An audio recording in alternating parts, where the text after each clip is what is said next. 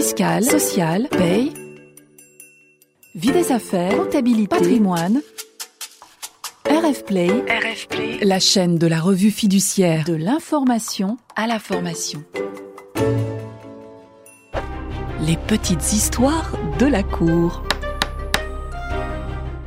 Aujourd'hui, dans les petites histoires de la cour, nous allons nous intéresser à la relation fiscale d'un couple. Vous le savez, les contribuables mariés et les partenaires d'un PAX sont en principe soumis à une imposition commune.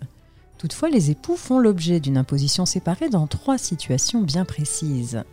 La première, lorsque les époux sont séparés de biens et qu'ils ne vivent pas sous le même toit.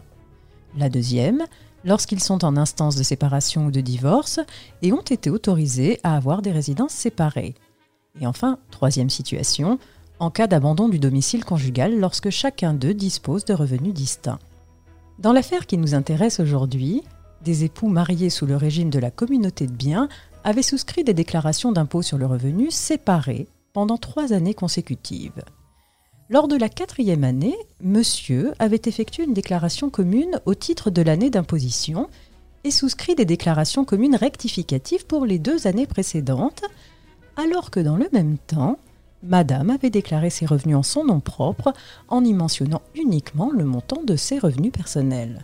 Monsieur reconnaissait vivre pendant la plus grande partie de l'année dans la résidence secondaire du couple pendant que Madame restait dans leur résidence principale. Il avait par ailleurs indiqué par courrier vivre séparément de son épouse depuis plusieurs années et leur conjoint avait même été clôturé. Pour les juges, comme pour l'administration fiscale, il ressort de ces éléments que monsieur devait être regardé comme ayant abandonné le domicile conjugal.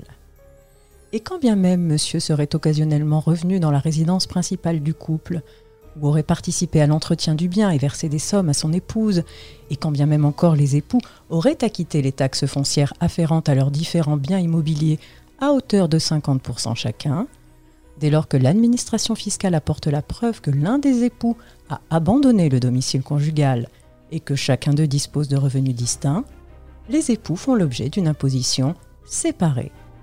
Moralité, l'époux qui abandonne le domicile conjugal ne peut pas prétendre au bénéfice de l'imposition commune. Les petites histoires de la cour.